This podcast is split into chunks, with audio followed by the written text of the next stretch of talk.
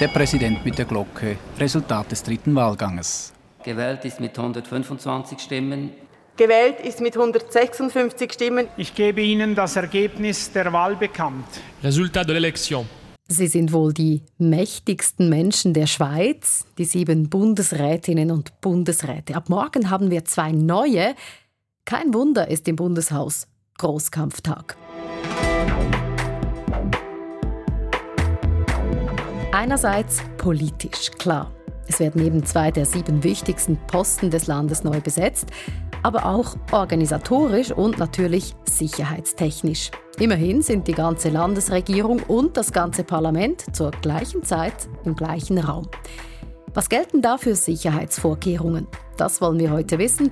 News Plus heißt der Podcast und ich bin Isabel Meissen.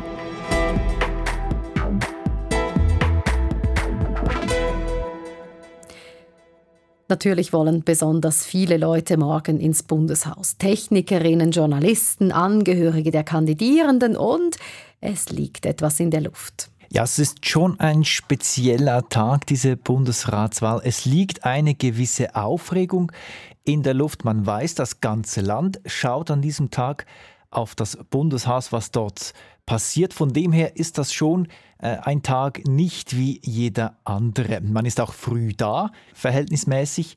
Äh, das Ganze geht bereits um 8 Uhr los, das gesamte Programm. Also man ist am besten frühzeitig vor Ort und äh, bereit, um zu berichten. Also um fünf aufstehen oder so. ja, je nachdem, was man vorher dann noch äh, für die Morgensendungen live produziert, kann das schon vorkommen. Früh aufstehen also und ab ins Bundeshaus, das sagt Nico Bär. Er war jahrelang Bundeshauskorrespondent für verschiedene Privatradios. Heute gehört er zu uns. Er arbeitet bei SRF4 News in der Redaktion. Bundesratswahlen hat Nico Bär in der Vergangenheit schon mehrere miterlebt. Der Andrang sei immer groß, aber einfach so reinspazieren, das gehe natürlich trotzdem nicht. Alle müssten angemeldet sein, auch die Medienschaffenden. Die Hürden zum Reinkommen seien höher als sonst. Ja, die sind äh, natürlich nochmals höher. Man kommt auch sonst nicht einfach so ins Bundeshaus rein, wenn man das möchte. Aber an so einer Bundesratswahl äh, sind die Vorkehrungen nochmals erhöht für die Sicherheit. Einerseits äh, muss man da aber ein bisschen unterscheiden. Es gibt eben diese fest akkreditierten äh, Bundeshausjournalistinnen und Journalisten, die haben einen sogenannten C-Ausweis. Die können äh, sich äh, ganz frei bewegen, die können rein und raus ohne spezielle Akkreditierung. Und alle anderen quasi, die Zweiklassengesellschaft, die müssen sich extra für diesen Tag akkreditieren.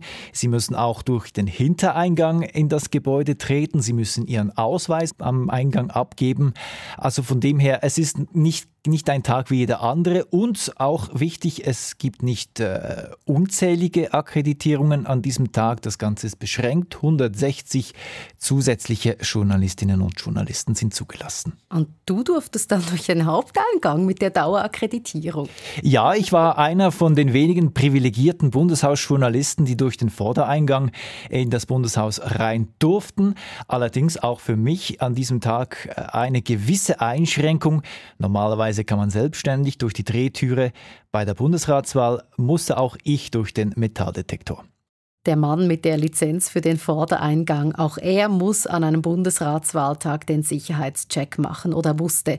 Wie der aussieht, der Check, über das sprechen wir gleich. Zuerst geht es aber noch um den Faktor Zeit. 160 zusätzliche Journalistinnen und Journalisten dürfen am Bundesratswahltag hinein ins Bundeshaus, das hat Nico Bär gesagt. Und wichtig, sie mussten sich bis Ende November anmelden. Und zwar lieber früher als später, weil, und das steht wörtlich auf der Webseite der Parlamentsdienste, First come, first served. Wer zu spät ist, kann maximal noch auf dem Bundesplatz herumlungern und hoffen, dass jemand Relevantes aus der Tür kommt. Und diejenigen, die drin sind, müssen jede Menge Regeln einhalten. Die Plätze auf der Medientribüne werden fix zugeteilt. Von dort darf niemand fotografieren oder filmen.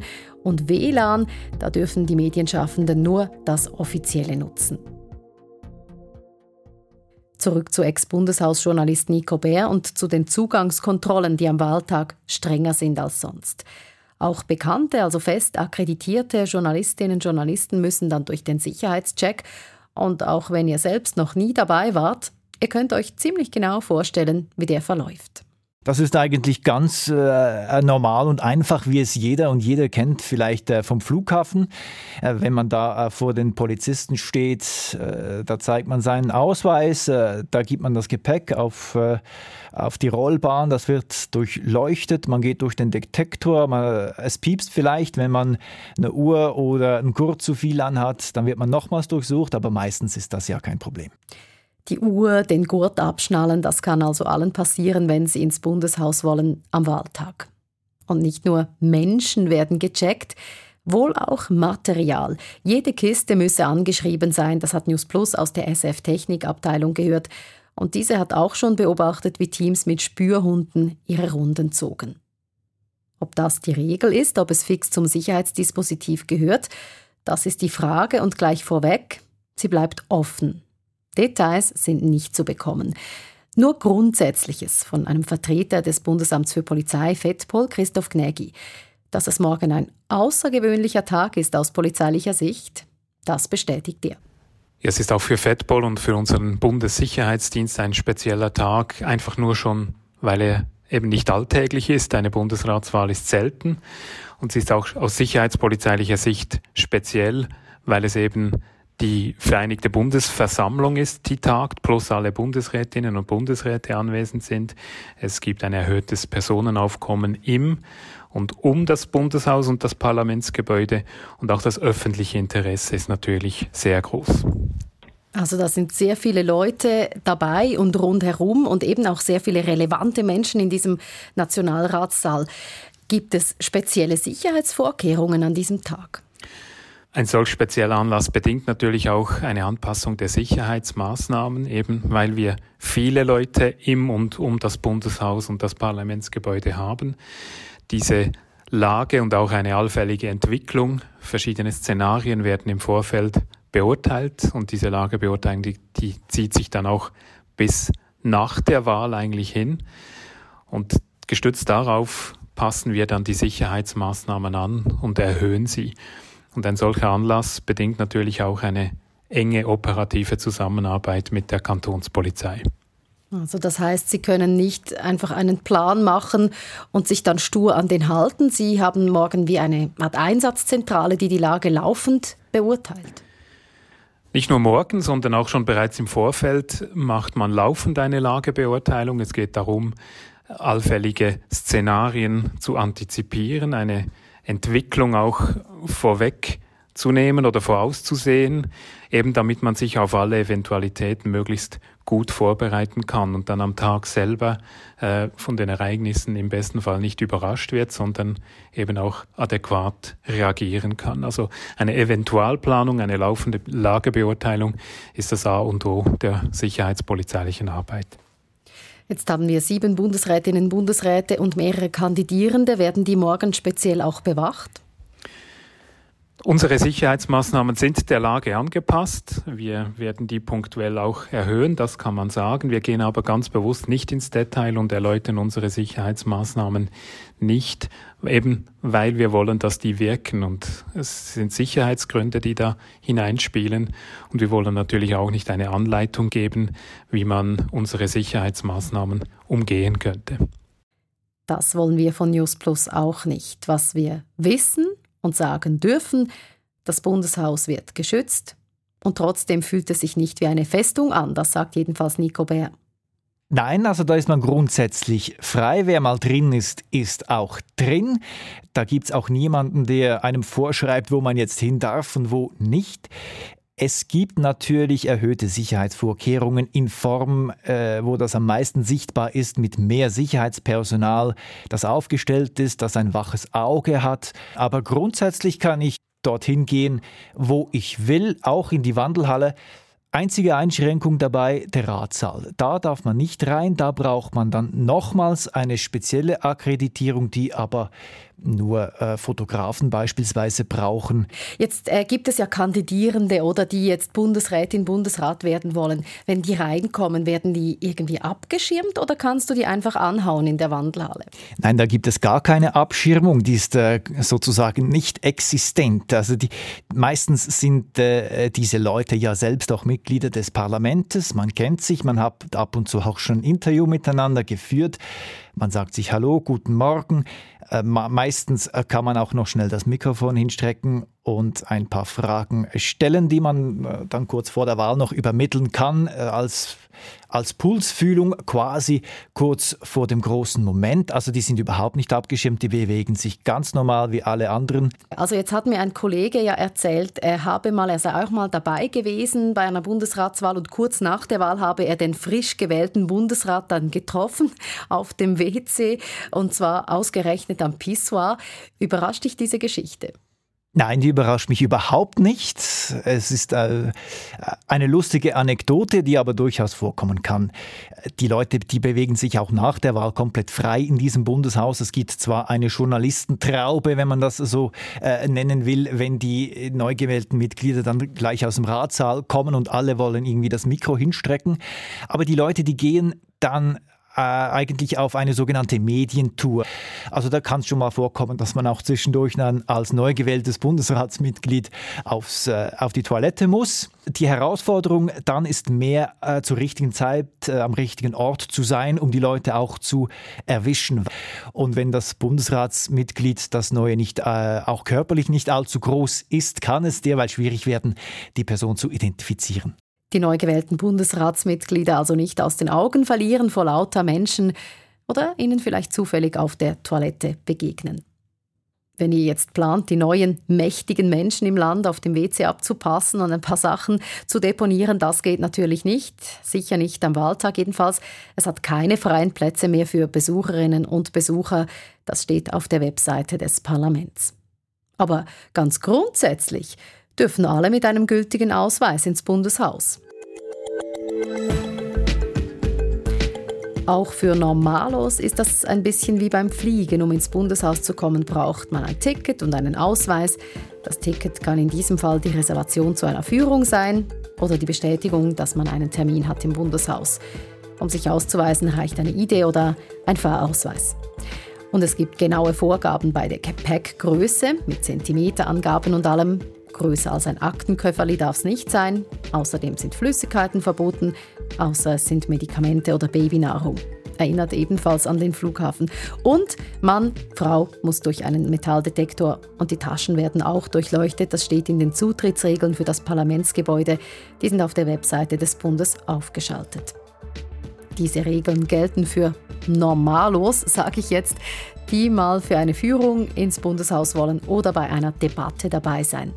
Für akkreditierte Menschen, wie zum Beispiel die Medienschaffenden, gelten teilweise etwas weniger strenge Regeln, aber da kommt es dann eben auch wieder auf die Art der Akkreditierung an, wie wir ja vorher schon gehört haben.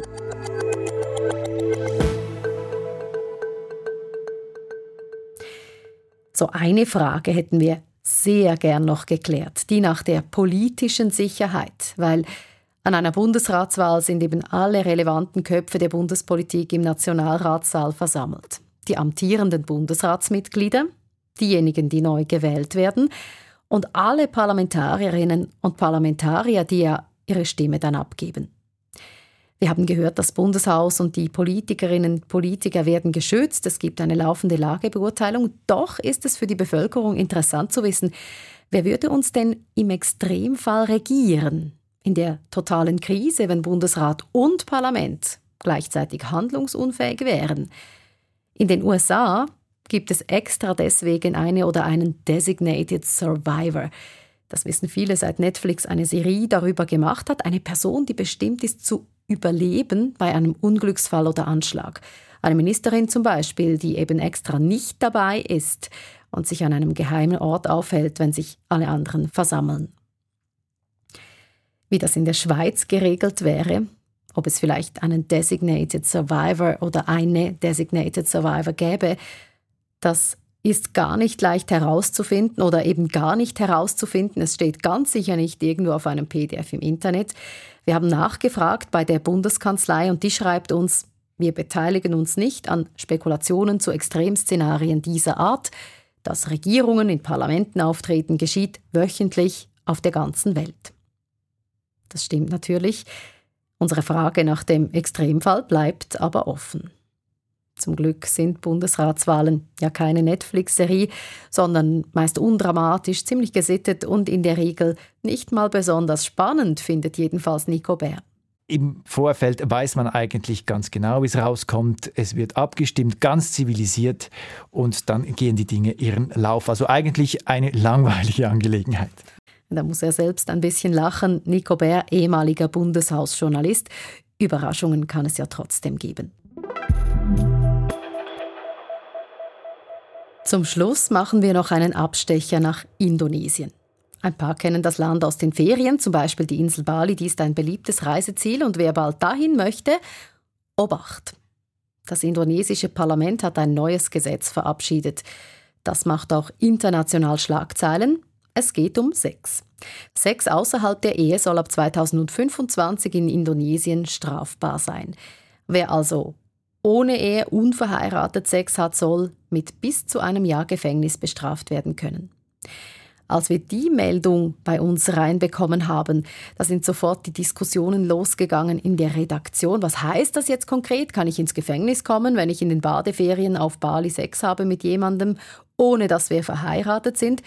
Wir nehmen an, dass die Diskussionen bei euch ähnlich laufen. Deshalb haben wir uns das angeschaut mit Jennifer Johnston. Sie ist Südostasien-Korrespondentin der AD und sie sagt, auch wer in Indonesien Ferien macht, kann vom neuen Gesetz betroffen sein. Aber ermittelt werden soll nur, wenn ein Familienmitglied das anzeigt bei der Polizei.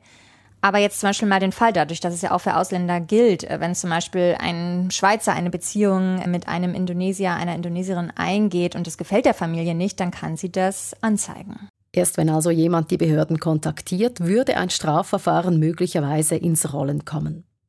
Dieses Verbot von Sex außerhalb der Ehe, das habe in Indonesien zu Kritik und Protesten geführt. Ein Kritikpunkt war gerade auch der Tourismus. Das ist besonders umstritten, weil viele befürchten, dass das dann auch für Indonesiens Tourismus schlecht sein kann, der gerade nach der Corona-Pandemie wieder im Aufwind ist. Ab 2025 soll das umstrittene Gesetz in Indonesien in Kraft treten. Falls ihr auch mal eine News hört und denkt, hä? Da will ich jetzt aber mehr wissen. Dann schickt uns eure Fragen per Mail an newsplus.sf.ch oder per Nachricht aufs Handy 076 320 1037 ist unsere Nummer, dürft ihr gerne abspeichern. Das war News Plus für heute. Das Team Corinna Heinzmann, Yves Kilchör und Isabel Meissen.